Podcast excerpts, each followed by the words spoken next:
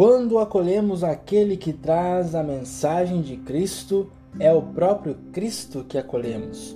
Mas para tornar-se seu mensageiro, é preciso assumir com radicalidade o segmento dele. Esse segmento exige ruptura, separação até dos mais queridos, nossos familiares.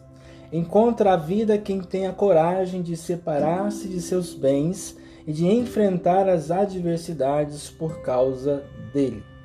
Este é o desafio que Jesus coloca diante de nós: deixar-se penetrar pela espada de seu amor transformador, que atinge o mais profundo de nossa existência.